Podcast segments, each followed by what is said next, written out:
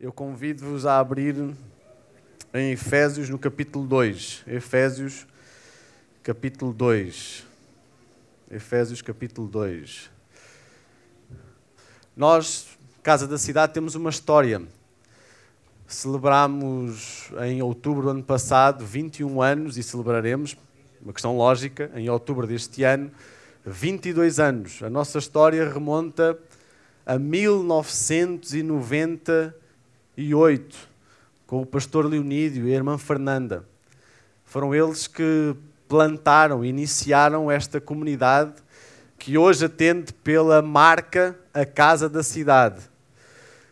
Mas lá, em questões legais, é o Centro de Renovação Cristã, como é desde 1998.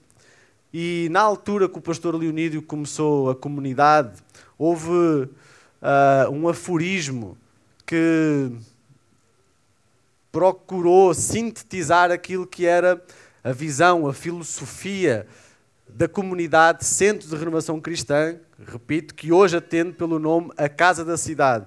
Esse aforismo é uma família de já são poucos aqueles que vêm de 1998, não é? Há alguns. Uma família de famílias.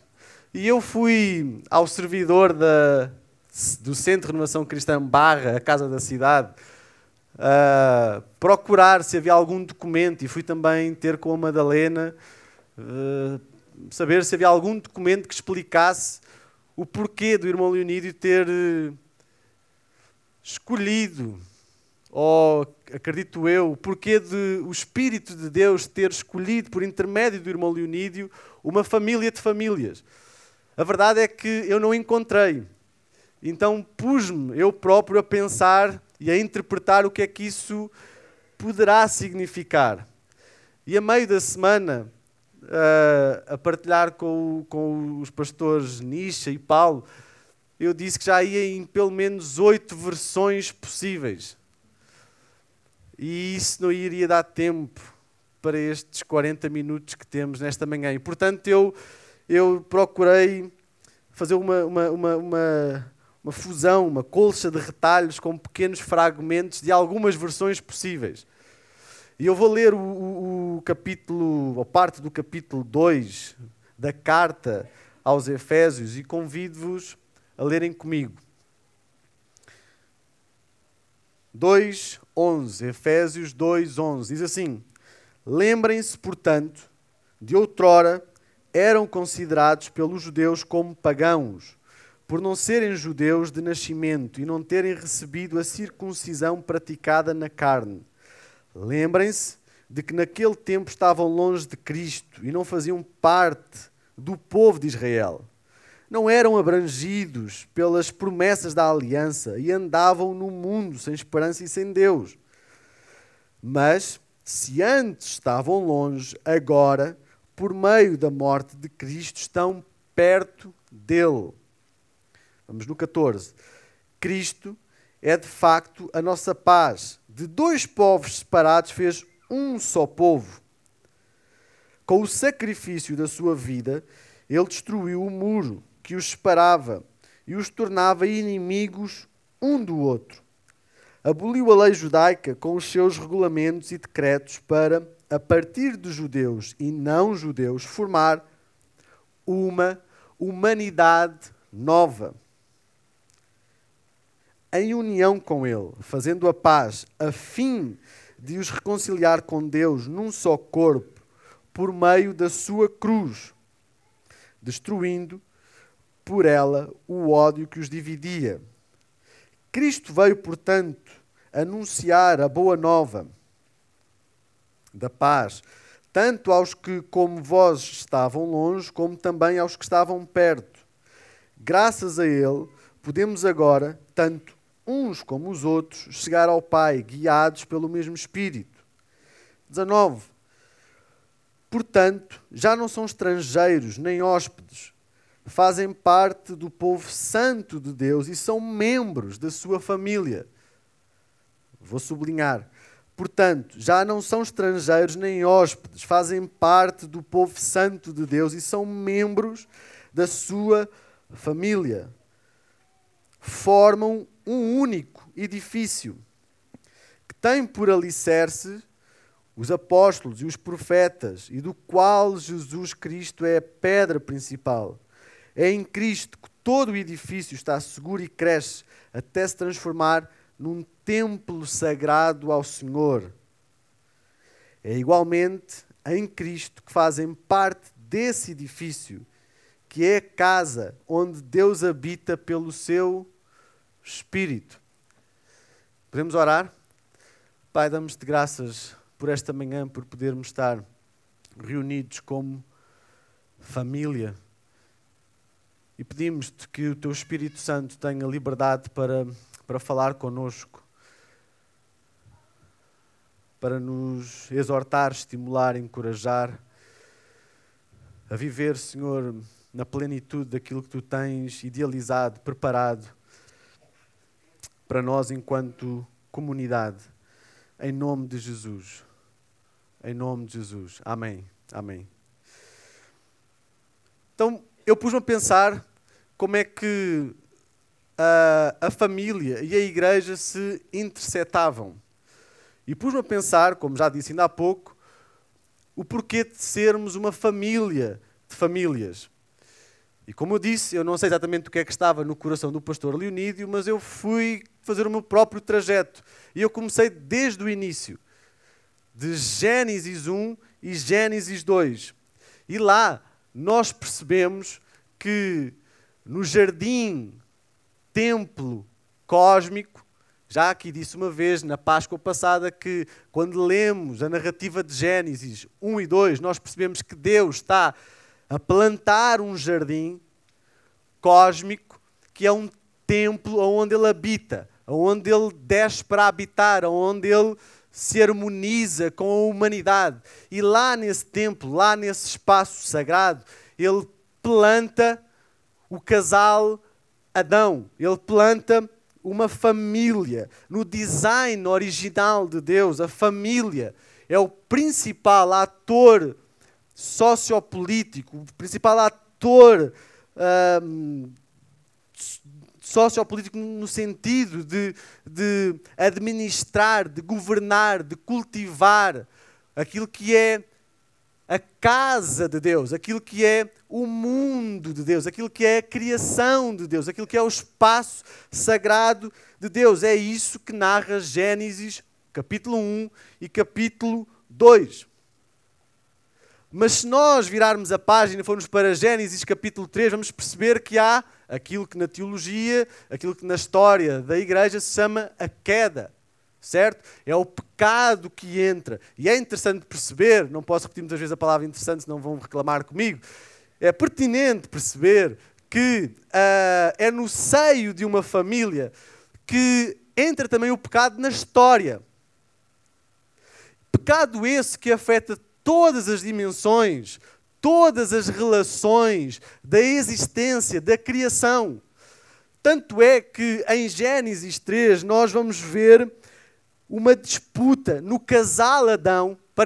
Gênesis 1 e 2 é casal Adão. Só em Gênesis 3 é que nesta disputa de dominação entre o casal Adão, entre o casal Adão, macho e fêmea, é que o macho dá o nome à mulher, chama-lhe Eva. Numa clara manifestação de dominação, de poder, de domínio, de controle. E se nós lermos o enredo, vamos perceber que havia essa, essa, essa luta, essa disputa de dominação.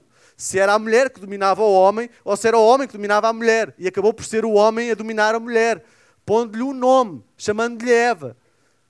Percebemos que o pecado afeta de tal maneira as famílias que os filhos de Adão e agora Eva, da família Adão e Eva, há pelo menos registado o primeiro fratricídio. Abel mata. Não, ah. Caim mata Abel. É aí. E se nós continuássemos a ler o livro de Gênesis, aquilo que hoje as modernas abordagens da psicologia, da sociologia, de famílias disfuncionais, podiam ter como fundamento as famílias narradas, descritas em Gênesis. E fica um spoiler quando for o módulo família do curso Vida e Missão, nós vamos ler algumas destas histórias para também tentarmos perceber e situar-nos enquanto família. Mas se nós lermos no capítulo 6 do livro de Gênesis, há um episódio muito interessante, que é Gênesis capítulo 6, que é Noé. Há aquele dilúvio. E nós percebemos que quando Deus faz uma espécie de reset total, Deus preserva uma família. Deus guarda, protege uma família, a família de Noé. E se nós fizermos o devocional diário, pelo menos lermos um capítulo por dia. Perceberam? Se nós fizermos o nosso devocional diário, pelo menos lermos um capítulo por dia, chegamos a Gênesis 12, passados seis dias. E quem começou em Gênesis este ano, vamos no dia 12. Portanto, estamos em Gênesis 12. Em Gênesis 12, o que é que nós vimos? Nós constatamos que Deus, uma vez mais, escolhe o quê? uma família. Deus chama uma família, Deus chama Abraão e a sua família. E estabelece uma aliança e faz uma promessa à família de Abraão de que eles, de que essa família iria participar, iria ser um agente participativo, iria cooperar com Deus na redenção da história da criação. E isso é muito interessante porque é da, da descendência de Abraão, é da descendência da família de Abraão que nasce o povo de Israel, que por sua vez é o berço da pessoa de Jesus Cristo. Então, esse povo étnico, Israel, como lemos aqui em Efésios 2, esse povo étnico, Israel, foi constituído para ser família de Deus. Tanto assim é que, se vocês lerem lá em Oséias, no capítulo 11, versículo 1, vocês vão ler assim: Quando Israel era uma criança, a meio, e do Egito chamei o meu filho. Quando Israel era uma criança, a meio, e do Egito chamei o meu filho, constituí um povo, o povo de Israel, a nação de Israel, o meu filho, o filho de Deus, a família de Deus.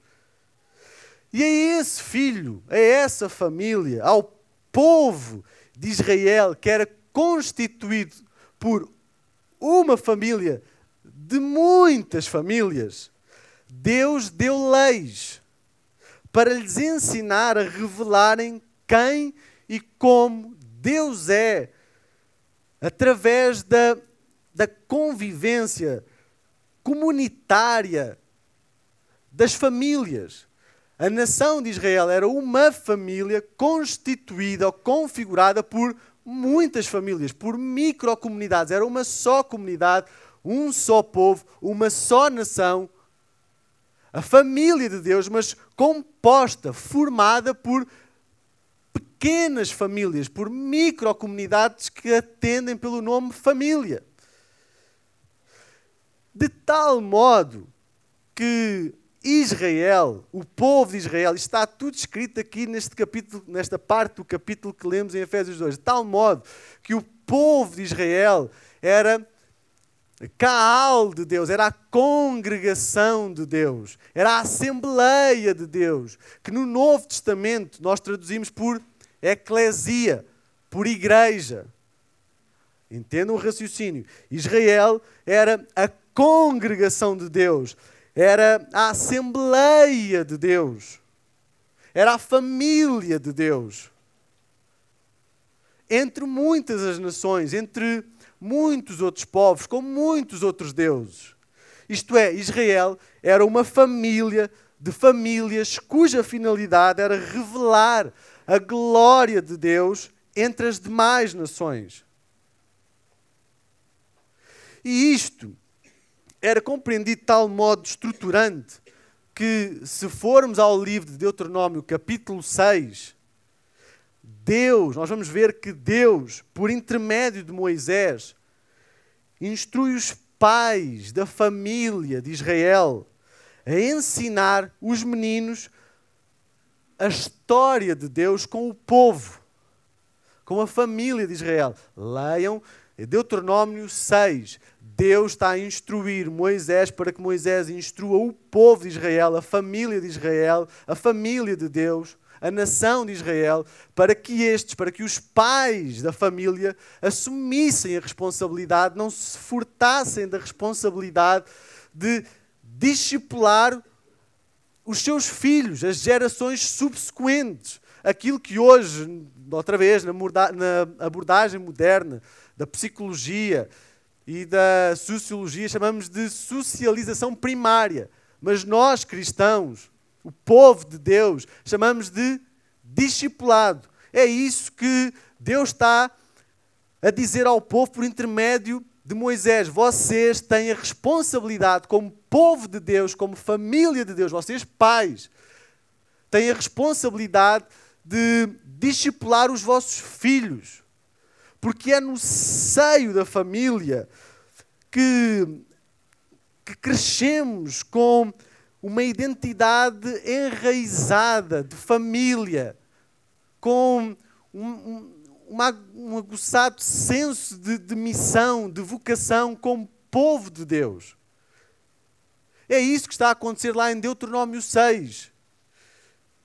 Basicamente, Deus está a dizer a Moisés para que discipulem as gerações subsequentes com e na identidade de povo de Deus, para que vivam a vida como família de Deus, com a vocação de ser família de Deus, povo de Deus, nação de Deus.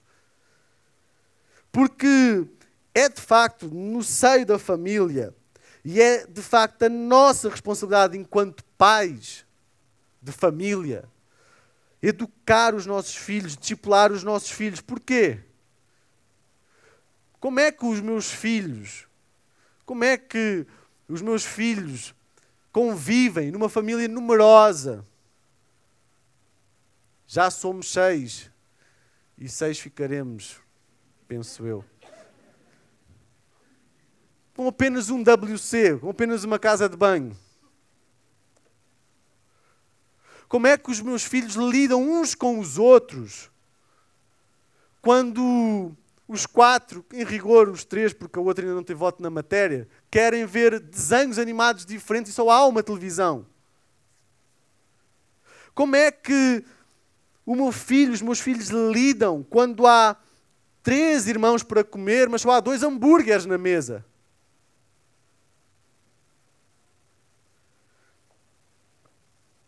Como? Porque é no seio da família, é na vivência da família, que nós começamos e ensinamos os nossos filhos a discipularem os seus desejos, o seu orgulho, o seu ego.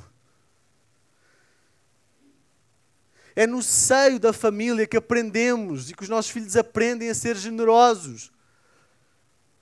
É na, é na, na ambiência familiar que aprendemos a respeitar o outro, independentemente das diferenças das dificuldades, das fragilidades, das ambivalências, dos erros. É no seio da família. É com os irmãos que os irmãos aprendem a ser irmão. É lá. É no seio da família que nós aprendemos e que os nossos filhos aprendem o custo do perdão.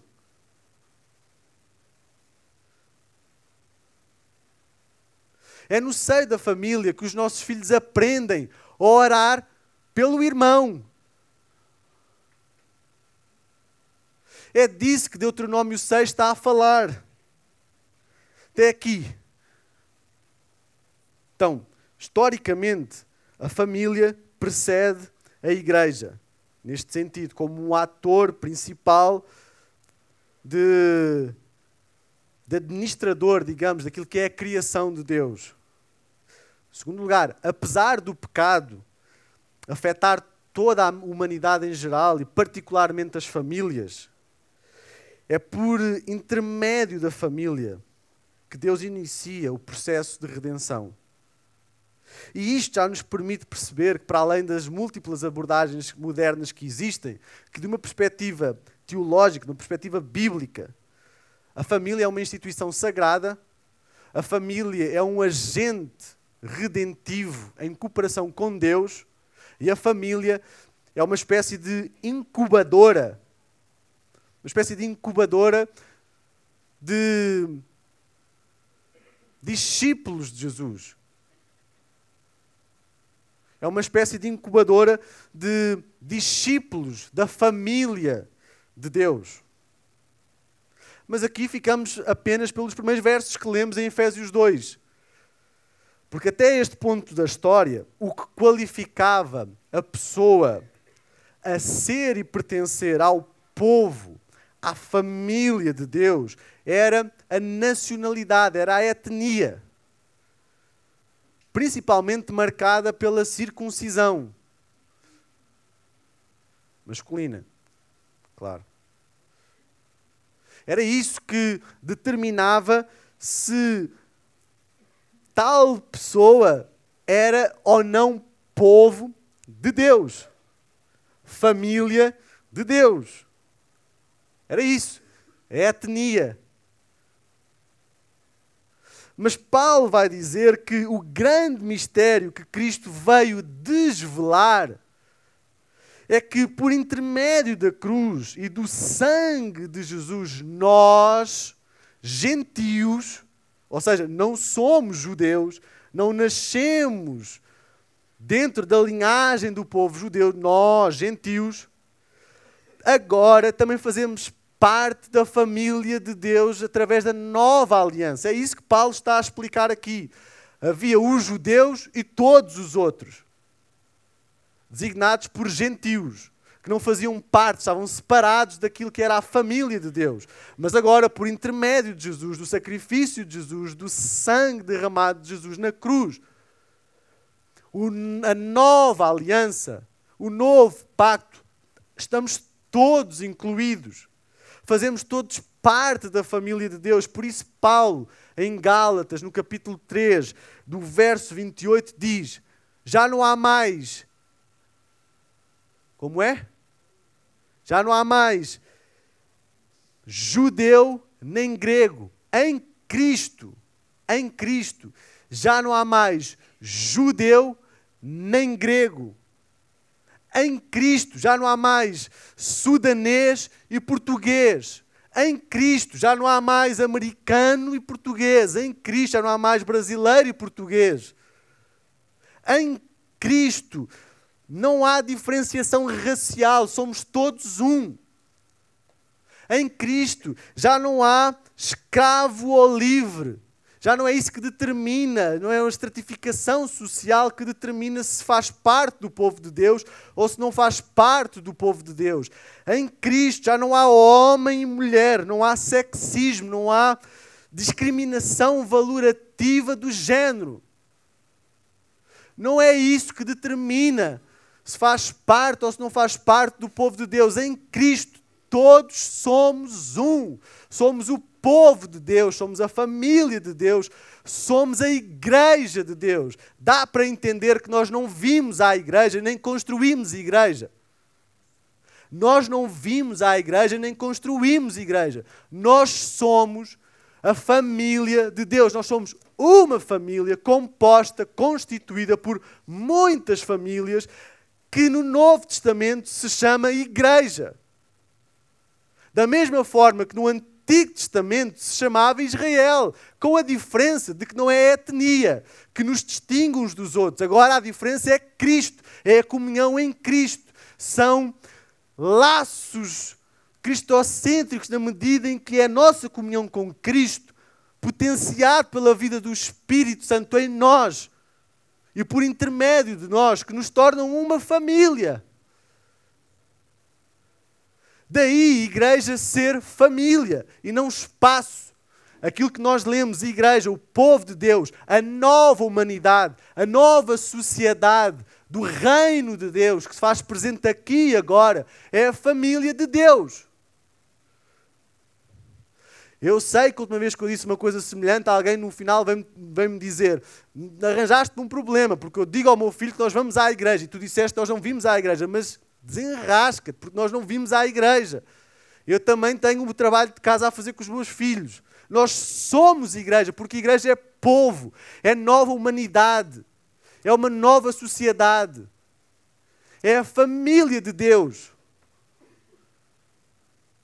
E enquanto isso não, não fizer um shift na nossa cabeça, nós não vivemos aquilo que Deus tem preparado plenamente para cada um de nós. Porque nós vamos à igreja no domingo e esquecemos que a nossa identidade é ser igreja segunda, terça, quarta, quinta. No domingo nós reunimos a família, nós reunimos a igreja. Mas da mesma forma que lá na minha casa apesar de não estarmos todos lá, continuamos a ser família, e logo à noite, quando estivermos todos lá, somos família na mesma. Porque não é a casa que determina se somos família ou não somos família. O que é que isto quer dizer? Que nós, enquanto aqui estamos reunidos, somos a família reunida. Uma família. Quando estamos dispersos pela cidade, pela sociedade, pelo nosso local de trabalho, pelos nossos, os nossos ecossistemas sociais, relacionais, Somos igreja dispersa. É por isso que Paulo, por exemplo, já lá vamos, mas já agora adiante, em Hebreus 10, 24 diz: Não se cansem, não desanimem, não deixem de reunir. Porquê? Porque quando estão juntos, vamos cantar e ouvir alguém falar para nos animar. Atenção que anda aí a teologia do coach, mas não é isso que aqui fazemos, graças a Deus. Do coaching. Não, Paulo vai dizer: não parem de se reunir. Porquê? Para se estimularem à prática das boas obras e para se encorajarem uns aos outros. Porquê? Porque a nossa identidade como igreja como povo de Deus, como nova humanidade, como uma nova sociedade que se faz presente agora, tem de assumir a responsabilidade, como ainda há pouco orava o Levi, de se submeter ao senhorio de Cristo. E Paulo vai dizer aqui, também na carta aos Efésios, que agora este povo, esta nova humanidade, submetida ao senhorio de Cristo, a forma como vive, convive comunitariamente, como uma família, composta por muitas famílias, é aquilo que faz com que todas as coisas converjam aos pés de Cristo.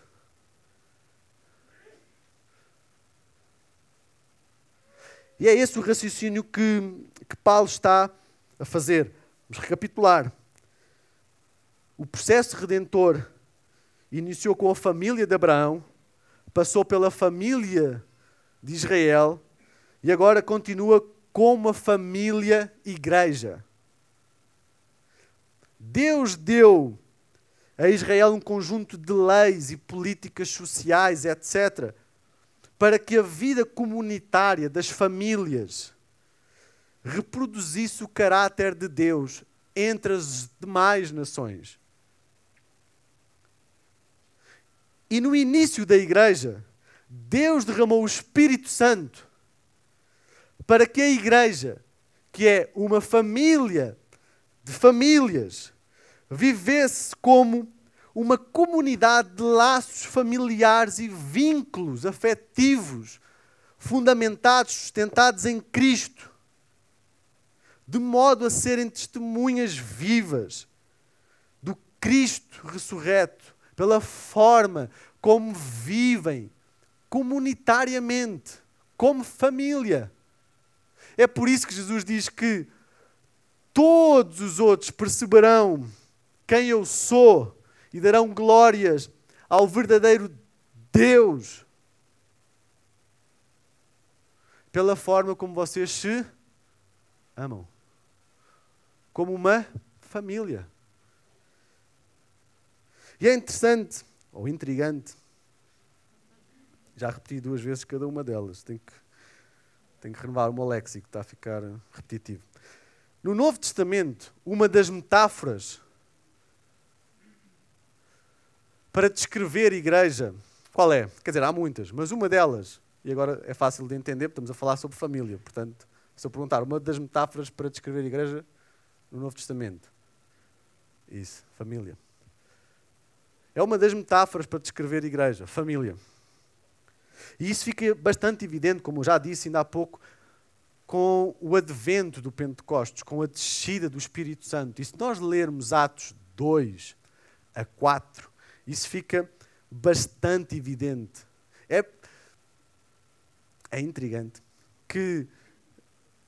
É intrigante que. é interessante que. Um, é curioso, boa Paulo. É curioso que uh, percebe-se que, que é a vida orgânica do Espírito.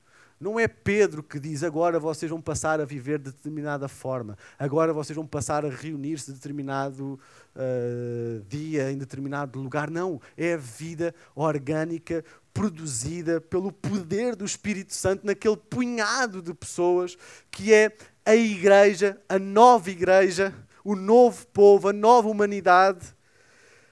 E Lucas diz assim: esta nova comunidade, este novo povo, esta nova sociedade vivia diligentemente, que é o que significa a palavra dedicavam-se, vivia, viviam diligentemente a prática da koinonia. E a maioria de nós já ouviu falar da palavra koinonia. E, inclusive, é muitos de nós, eu estou incluído, já reduzimos a tempos de comunhão, por exemplo, no final da celebração. Ou até mesmo tempos de comunhão no pequeno grupo, em que estamos todos à mesa, a brincar, a falar, a conversar sobre isto e aquilo, e achamos que isso é coinonia. E sim, isso é importante e continuaremos e continuamos e incentivamos a que continuem a fazer isso. Mas coinonia, em rigor, é de uma outra natureza. Tem que ver com laços familiares. Tem que ver com laços familiares. Coinonia é a vivência prática numa comunidade alargada aquilo ou daquilo que hoje a sociologia, a psicologia chamam de família nuclear. Ou seja,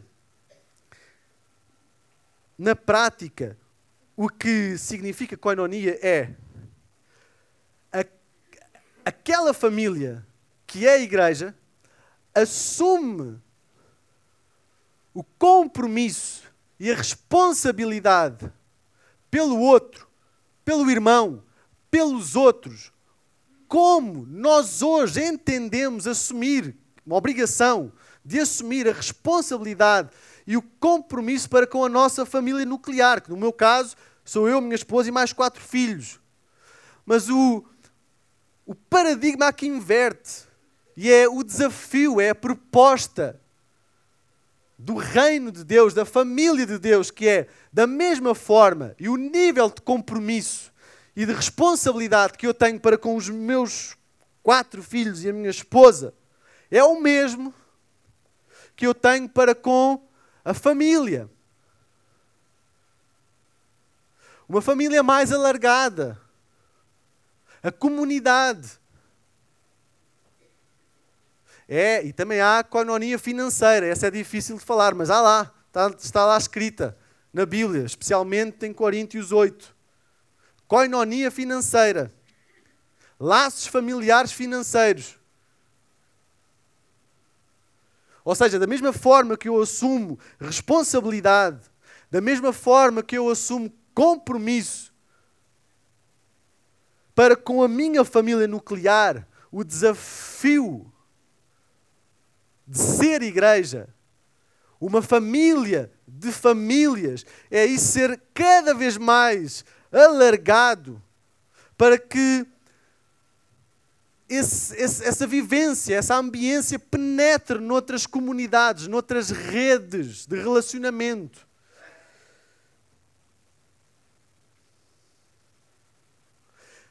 E isso é muito, muito curioso. Daí Paulo ter escrito cartas e não livros à igreja. Que é o quê? Uma família de famílias. Eu ouvi isto do Paulo Júnior recentemente e é, como é que ele chegou lá? Paulo escreve, na verdade não é só Paulo, mas a coletânea do Novo Testamento são cartas, na sua maioria. Sendo que no Antigo Testamento são livros. Os livros proféticos, os livros históricos, os livros sapienciais, os livros da lei, etc. Mas no, no Novo Testamento são cartas. E é de facto, é verdade que em quase todas as cartas há uma, uma, uma parte mais densa, mais teológica, onde Paulo está a, a, relatar e a interpretar a história de Deus com a humanidade. Mas são cartas, são endereçadas a pessoas, têm o nome de pessoas. No fundo, o que nós vemos, e não é sem razão que Paulo, em algumas cartas, pelo menos, diz cerca de 130 vezes irmãos. João trata por filhinhos tudo conotações afetuosas, de vínculo, de laço familiar. E nessas exortações que Paulo faz, há uma que ganha destaque e que eu quero ressalvar hoje também. São as, as exortações éticas mais recorrentes é alelon, isto é, uns aos outros.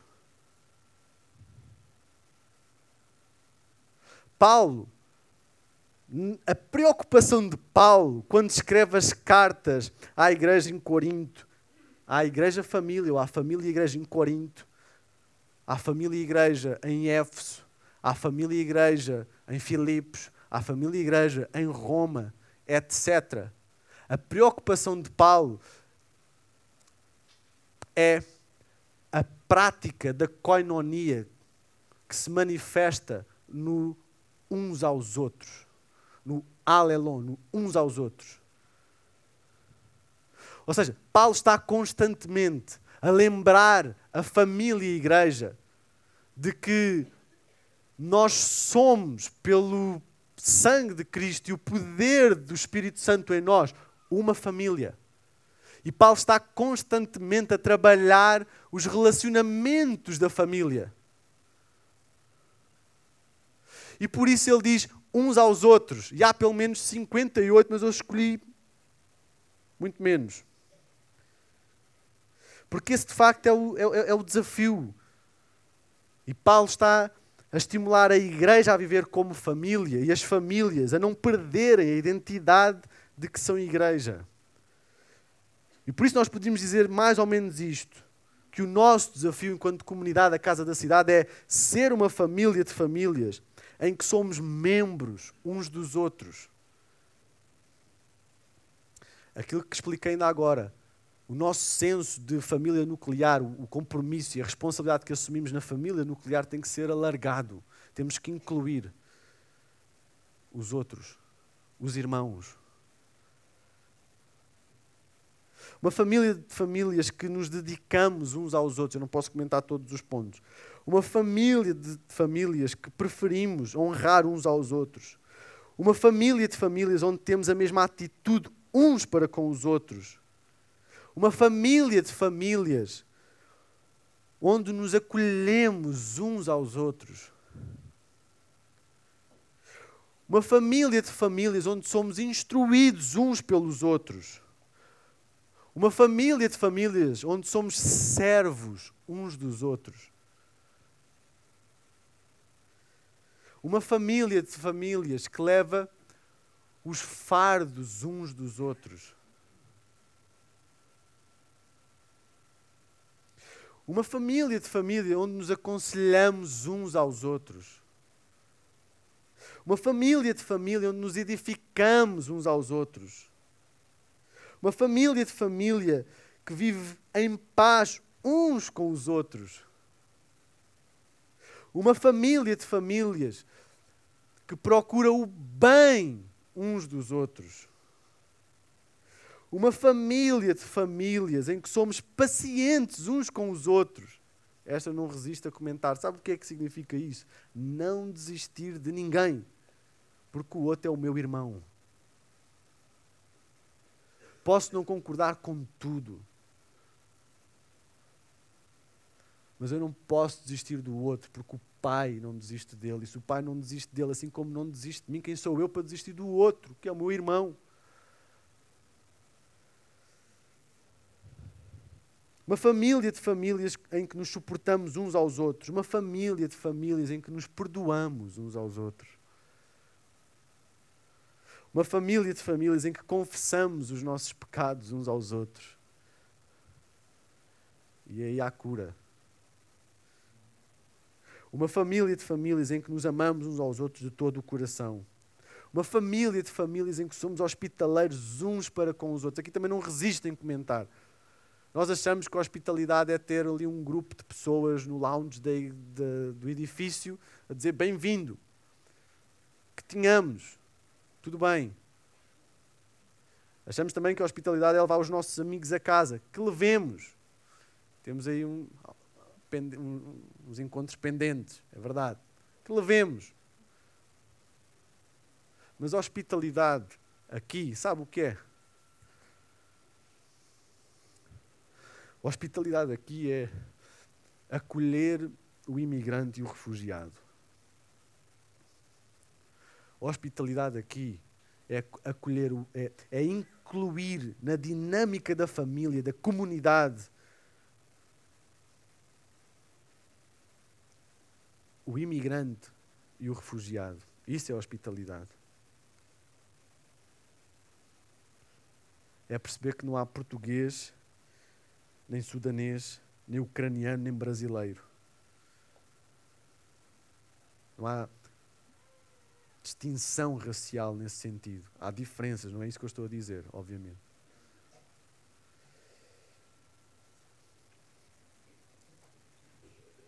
Parentes aqui. Quantos de nós estamos dispostos a incluí-los na nossa família? Até porque eles são família. São nossos irmãos.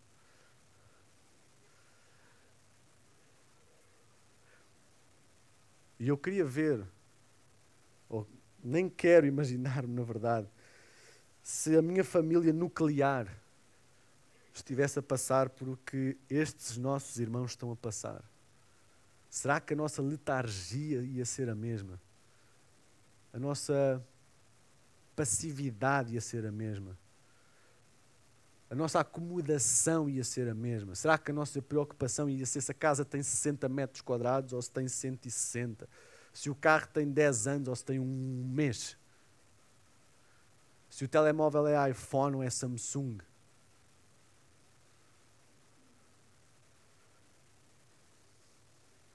Koinonia, família de Deus, laços familiares. Uma família de famílias em que todos temos uma disposição humilde uns para com os outros. E aqui repito aquilo que já disse há pouco: uma família de famílias onde nos estimulamos uns aos outros ao amor e às boas obras. Eu peço que o grupo possa subir para concluirmos. Uma família de famílias. E quando eu estava a preparar-me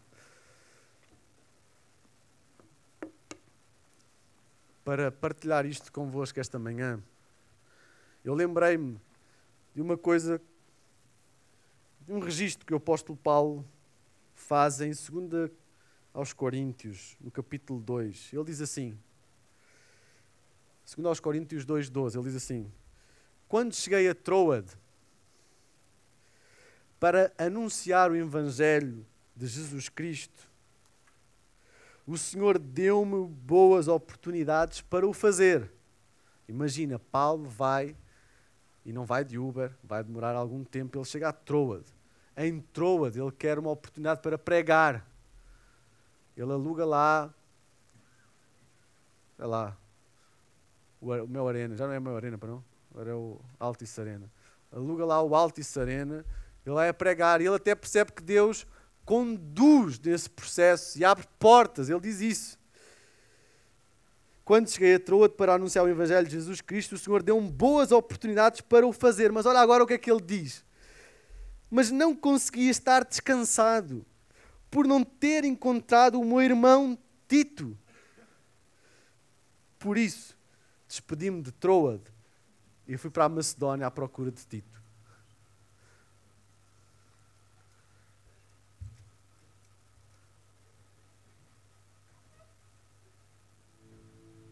Quem é que dá por tua falta aqui, nesta família? Tu dás falta de quem? Tu dás por falta de quem nesta família aqui? O teu coração fica inquieto, desassossegado, quando não vê quem, quando não sabe como é que está quem. Quem é que fica inquieto e desassossegado quando não te vê a ti? Não sabe nada de ti, não, recebes, não recebe notícias tuas, não há WhatsApp. Quem é que fica desassossegado? Quem é que fica inquieto, incomodado, perturbado? De ti. Quem? Quem é que é a tua família? Com quem é que tu tens laços de família para além da tua família nuclear?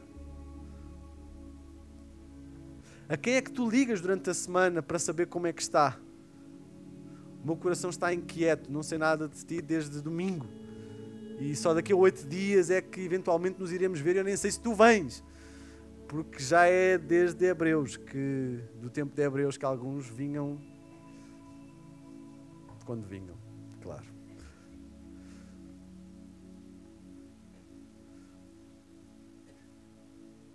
Quem é que fica preocupado contigo? Por quem é que tu te preocupas? Se a tua ideia é vir à casa da cidade e ouvires boa música, e graças a Deus por todos eles, ouvires uma boa pregação quando é o pastor X ou Y, Tudo bem. Se a tua ideia é vires, eu ia dizer consumir, mas vou dizer usufruir. Assim digo as duas. Dos nossos programas, dos nossos workshops, dos nossos eventos, dos nossos retiros. Tudo bem. Bem-vindo. Se quiseres contribuir, contribui. Se não quiseres contribuir, que Deus te abençoe. Essa é a nossa postura enquanto responsáveis por esta comunidade que escolhe reunir-se aqui, por esta família composta por muitas famílias que escolhem ao domingo de manhã reunir-se aqui na casa da cidade, neste edifício, neste auditório. Tudo bem, mas nós ficamos tristes, ficamos compungidos, ficamos entristecidos, preocupados, inclusive. Porque tu não estás na teia da família. Tu não estás na rede da comunidade. Provavelmente no dia da angústia, ninguém te vai ligar. Muito provavelmente no dia negro da alma, tu não tens ninguém para quem ligar.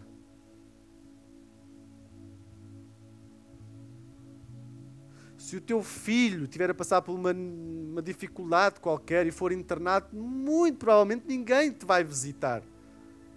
É natural. Porque tudo o que tu queres desta família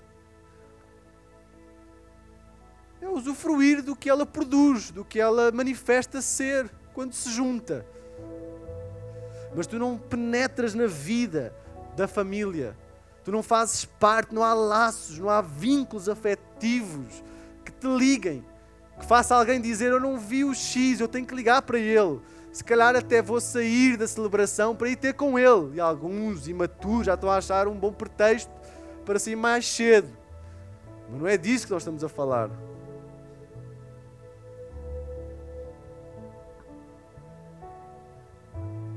Quem é a tua comunidade? Quem é a tua família? Com quem é que tu assumes compromisso e responsabilidade de te dar, de te entregar? Que se manifesta nisto que eu estou a dizer, no ligar, no ir tomar um pequeno almoço. E nesta semana alguém me dizia que enquanto estava em determinada posição social, a vida corria bem, nós conduzíamos Mercedes. O telefone não parava de ligar. Era almoços e jantares para tudo o que era sítio e lugar. Mas no dia duro, no dia da dificuldade, no dia da dor, quando o mundo desmorona, fica eu e o telefone. Porque os amigos foram-se. Quem é que liga para ti? Quem é que sente a tua falta? Com quem é que tu estás? Ou com os quem é que tu estás a desenvolver laços familiares, vínculos afetivos para além da tua família nuclear, porque isso é o resultado da vida do Espírito de uma igreja, família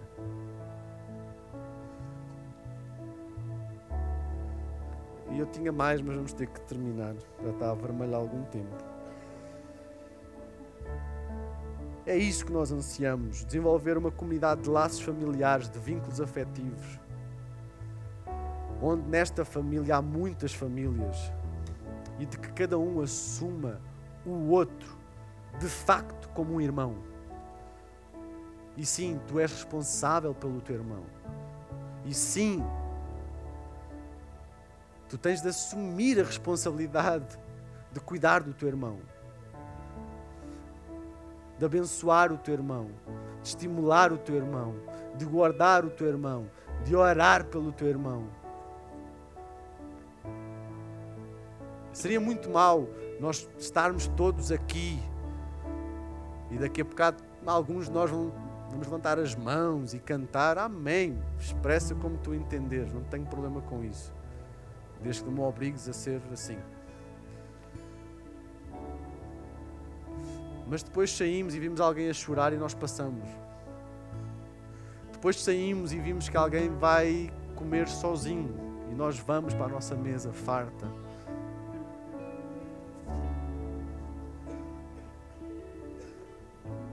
Família de Deus, filhos de Deus comunidade, koinonia, alelon, uns aos outros. Essa é a exortação de Paulo. E não é só a Filipos, é aqui em Lisboa. É esta família composta por muitas famílias. Vamos ficar de pé.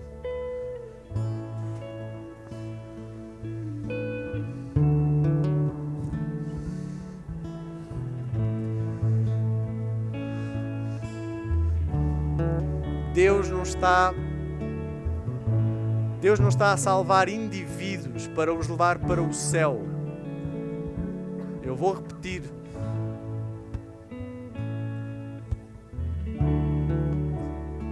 Inclusive é correndo o risco de ser crucificado. Mas Deus não está a salvar indivíduos para os levar para o céu. Aquilo a que chamamos salvação novo nascimento, vida no Espírito, redenção, é a restauração da família de Deus para que vivamos como irmãos. E na medida em que vivermos como irmãos nas nossas comunidades mais alargadas e nas mais micro, aqueles que ainda não conhecem o Pai dos irmãos, fiquem a conhecer o Pai por intermédio da forma como nos amamos uns aos outros, como cuidamos uns dos outros. Sim, temos que parar, não é? Sim, os, o Estado, o governo, tem a obrigação, porque é assim que o nosso direito pressupõe, de acolher os refugiados, de suprir as necessidades daqueles que sofrem com as desigualdades que a nossa sociedade ainda tem e terá. Mas nós não podemos terceirizar a nossa responsabilidade. Não podemos furtar-nos de assumir o nosso compromisso e a nossa responsabilidade uns com os outros.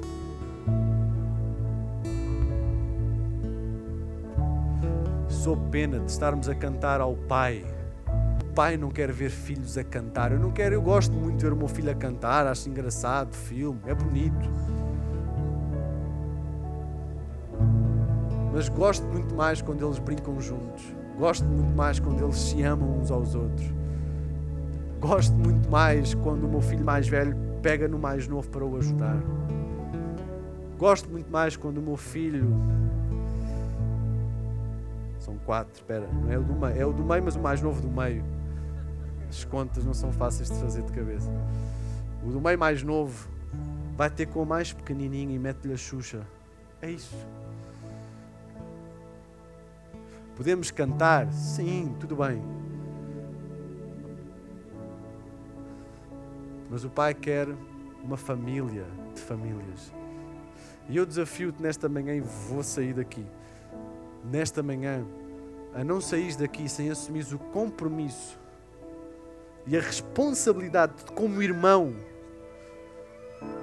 de ligar a quem tens que ligar, de perdoar quem tens de perdoar, de estimular quem tens de estimular, seja a partir da família nuclear, seja da família mais alargada, de abençoar quem tens de abençoar.